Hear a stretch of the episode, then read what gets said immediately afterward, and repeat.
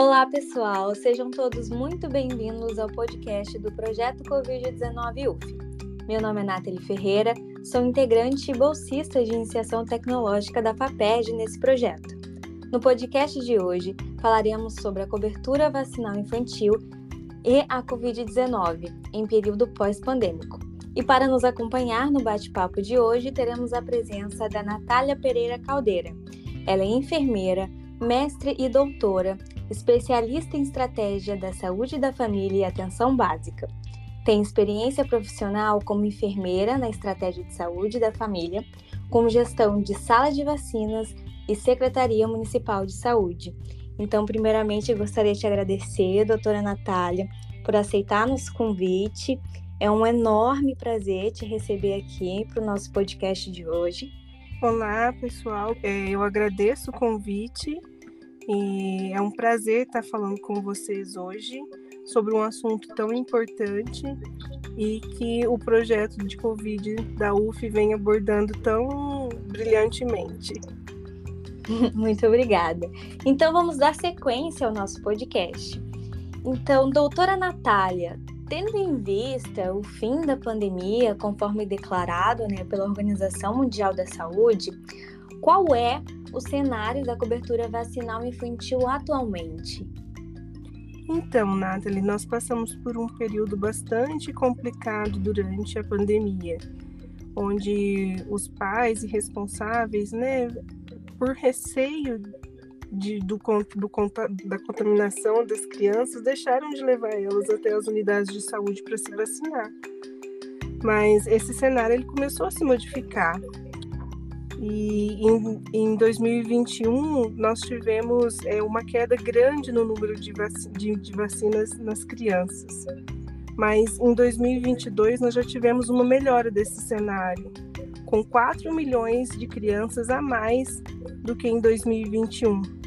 Segundo uma pesquisa da Organização Mundial da Saúde e do Fundo Internacional de Emergências das Nações Unidas, é, 20, mais de 20 milhões de crianças deixaram de receber uma ou mais vacinas durante é, o ano de 2022.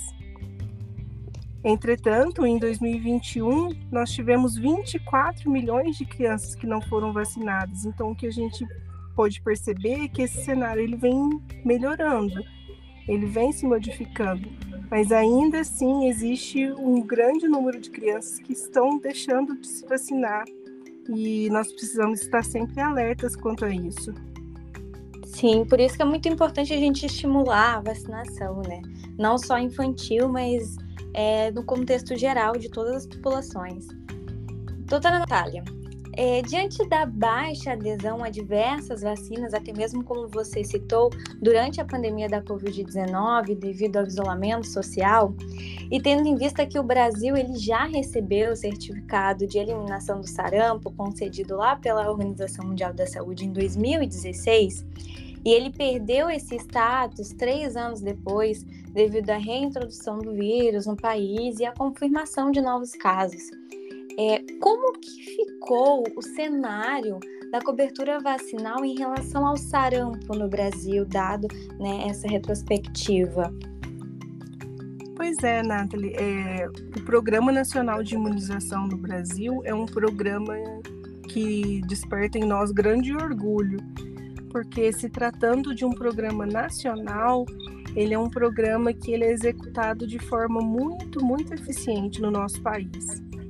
E especificamente falando do sarampo, nós tínhamos sim essa conquista, né, que era a erradicação do sarampo. E é importante de a gente destacar que a vacina do sarampo, ela não é somente contra o sarampo. Sim. Na mesma vacina, nós temos é, sarampo, cachumba e rubéola. E essa vacina ela é ofertada pelo Sistema Único de Saúde, que é o nosso SUS, é, desde os 15 meses de idade. Então, as crianças já são imunizadas com um ano e três meses. E depois, posteriormente, os adultos também podem ter acesso a essa vacina. Importante destacar que, em relação à falta de vacinação contra o sarampo, que é uma das doenças mais infecciosas, 35,2 milhões de crianças estão em risco de infecção em relação ao sarampo. E a cobertura da primeira dose da vacina contra o sarampo, ela aumentou em 2022 em 83%, em comparação com 2021, que foi o auge da pandemia, onde nós tivemos uma cobertura de 81%. Mas mesmo assim, ela permaneceu abaixo do que nós tínhamos no cenário pré-pandemia, que foi 2019, onde essa cobertura ela foi de 86%. É, como resultado dessa baixa né, de cobertura, no ano passado, quase 22, 22 milhões de crianças não receberam a vacinação contra o sarampo no primeiro ano de vida, o que nos desperta bastante preocupação, principalmente no Brasil, como a gente, como você havia dito, o país ele já tinha erradicado e nós tivemos casos de sarampo, então é algo que nós devemos estar sempre em alerta. Exatamente. Professora Natália, e em relação às demais vacinas, como por exemplo a DTP, como está esse cenário? É, o cenário em relação às vacinas, no que se refere à pandemia da Covid em geral, é, é, muito preocupante, foi muito preocupante, porque nós tivemos uma baixa em todas as vacinas de maneira geral. Especificamente falando da DTP, que é a vacina que previne contra difteria, tétano e coqueluche, essa vacina ela é aplicada de acordo com o calendário nacional de imunização aos 2, aos 4 e aos 6 meses de idade. Depois nós temos um reforço com 15 meses e outro com 4 anos. Em relação é, à pandemia da Covid-19, entre 2019 e 2021, mais de um milhão e meio de crianças não receberam nenhuma dose dessa vacina no Brasil, e isso é um dado bastante preocupante. Já em nível mundial, 48 milhões não receberam nenhuma dose da DTP. E isso é, nos traz um alerta para a urgência de retomar as coberturas vacinais no mundo todo, principalmente em crianças, onde nós sabemos que o sistema imunológico ele é, é menos amadurecido, né? E nós precisamos estimular os anticorpos a combater as doenças por meio das vacinas. Sim. Eu gostaria de colocar aqui em pauta que é muito interessante, né, a gente apresentar esse cenário para que nossos ouvintes eles compreendam esse contexto, né, da cobertura vacinal e a partir disso entendam um pouco mais sobre a importância, né, da vacinação infantil e com isso é, é, estimular com que pais vacine essas crianças e assim a gente contribui também para uma promoção da saúde e para proteger né, as nossas crianças, o que é muito importante. Então é interessante a gente entender, você dando essas respostas, para a gente compreender como que funciona e como que está atualmente essa cobertura vacinal. Professora Natália, e como se encontra o cenário de vacinação infantil contra a Covid-19? A vacinação contra a Covid é, em crianças, ela iniciou-se em 2022. Ao contrário dos adultos que tiveram imunização antes de, desse período, somente em 2022 que nós tivemos a introdução da vacina contra a Covid-19 em crianças. Em 2022, então, o Ministério da Saúde ele incluiu crianças de 5 a 11 anos no Plano Nacional de Operacionalização da Vacinação contra a Covid-19, que é o PNO. Atualmente, desde fevereiro de 2023, o Ministério da Saúde ele recomenda para se dar uma dose de reforço em crianças entre 3 e 4 anos que iniciaram a vacinação contra a Covid-19 com a vacina Coronavac. Mas o que nós observamos na prática é que, de acordo com dados do Observe Infância da Fiocruz, existe uma baixa adesão dessa imunização contra a Covid em crianças de 3 a 4 anos no Brasil. E o Ministério da Saúde ele estima que em 2023 quase 6 milhões de crianças recebam duas doses da vacina contra a Covid. Mas o Observa Infância, que acompanha o vacinômetro da Covid-19, ele nos faz um alerta que até o final de abril, apenas 1 milhão e 700 mil crianças aproximadamente tomaram a primeira dose da vacina contra a Covid e esse número ele vai caindo de acordo com o número de doses. Em relação à segunda dose, nós tivemos apenas 926 mil crianças imunizadas e a terceira dose é ainda mais baixa. Esse número ele não passa de 38.500 na faixa etária de 3 a 4 anos, o que nos causa bastante preocupação, visto que a vacina contra a Covid-19 ela é a forma melhor de proteção das nossas crianças. Sim, esses dados são realmente preocupantes e, mais uma vez, a gente tem que reafirmar o quanto é importante a vacinação das crianças, né? Para os pais que não possuem conhecimento sobre o esquema vacinal da Covid-19, quais seriam né, as orientações que devem ser fornecidas a eles? É, eu penso que a principal orientação em relação à vacina da Covid-19 em crianças que nós devemos repassar aos pais e responsáveis é que a vacina ela é segura, ela é eficaz. Então, é, nós entendemos o receio de administrar um imunizante que não fazia parte do calendário vacinal e que se trata de uma vacina nova. Mas essa vacina, até ela ser administrada nas nossas crianças, ela passou por diversos testes que conferiram a ela segurança e eficácia. Então, a principal orientação que nós devemos fazer é quanto à segurança dessa vacina. Em relação ao esquema vacinal, ele, ele funciona da seguinte forma: ele é dividido por faixas etárias. Então, crianças de seis meses a quatro anos e onze meses, que são crianças de seis meses a menores de cinco anos, elas recebem hoje a vacina da Pfizer Baby. E nesse caso, são necessárias três doses, com intervalo de quatro semanas entre as duas primeiras doses e de oito semanas entre a segunda e a terceira. Então, fazendo uma simulação de uma criança de seis meses, ela, ter, ela tomaria a vacina aos seis meses de idade, aos sete meses e depois aos nove meses.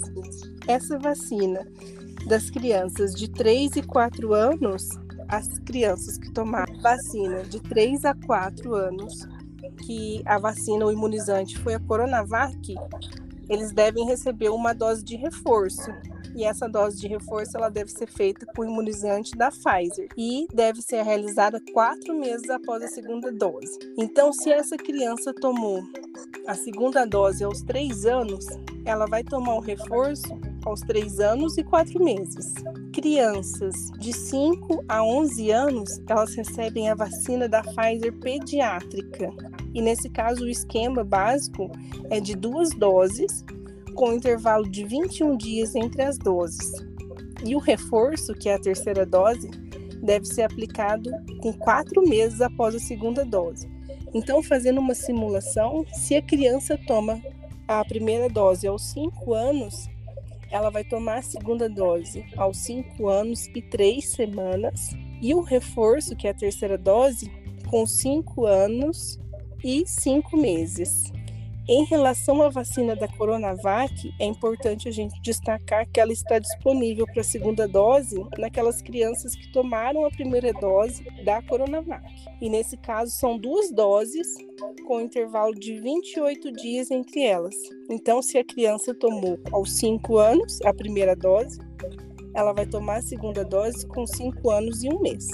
E é importante ainda a gente destacar que todas as crianças, ao serem vacinadas, têm que comparecer à central de vacinação, à sala de vacinas, munidas do cartão de vacinação, da caderneta de vacinação e acompanhada de pais ou responsáveis. Agora vamos para a última pergunta, mas não menos importante. Natália, tendo em vista esse cenário em relação à adesão e cobertura vacinal, qual é a importância da vacinação e por que os pais devem vacinar os seus filhos e manter o cartão vacinal atualizado. Eu gostaria de destacar que as vacinas, elas são fundamentais para prevenir as doenças.